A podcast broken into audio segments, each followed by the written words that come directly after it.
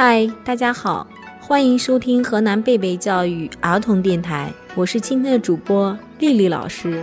大家好，我是倩倩老师。大家好，我是今天的小主播张景云，我来自武汉路贝贝幼儿园小一班。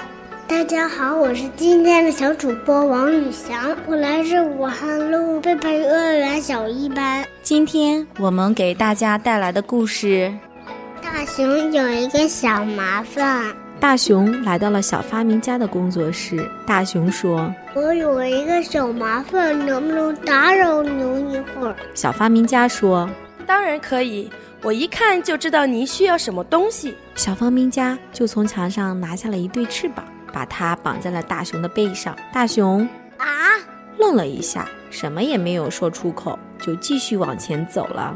大熊来到了小裁缝的工作室，说：“我有一个小麻烦，能不能？”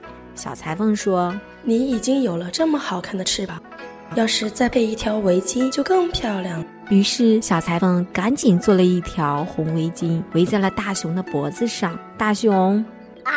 什么也没有说出口，就继续往前走。大熊来到了小帽商的商店。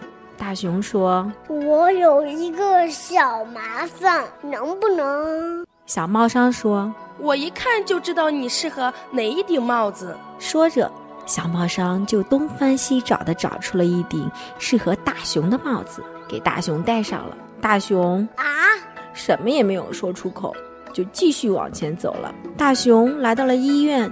小医生给大熊开了一盒药，又往他的嘴里塞了三颗彩色药丸，让他把药连吃三天，就会有红扑扑的脸蛋了。大熊什么也没说，就走了。大熊来到了小贩的摊上，小贩送给他了一个幸运链，挂在了他的脖子上，让他能交到好运。大熊什么也没说，就走了。大熊来到了眼镜店，小验光师。给他套上了一副红色的眼镜，大熊什么也没说出口，就走了。大熊来到了杂货店，小老板送给他了一罐蜂蜜，大熊什么也没说出口，就走了。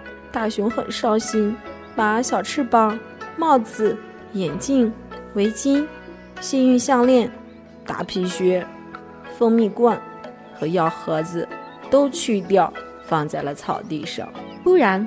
草地上有一只小苍蝇问大熊：“你怎么啦？”大熊难过的说：“没有一个人听我说话。”小苍蝇说：“我乐意听。你能告诉我抓针了怎么进去吗？”大熊说：“我有一个小麻烦，我害怕自己睡到黑乎乎的山洞里，我想找一个朋友。”和我一起住在山洞里。小苍蝇说：“我正好想找一个亲戚啊，那我就陪你去住吧。”大熊愣了一会儿，高兴地说：“太好了，我终于有朋友了。”你有好朋友吗？你有没有不开心的事情？试着说出来，告诉好朋友，或者告诉爸爸妈妈，再听听爸爸妈妈的小麻烦，这样你的心情就会变得快乐一点。试一试吧。想听更多精彩的故事吗？欢迎继续关注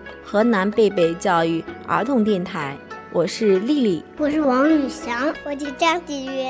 我们下期见。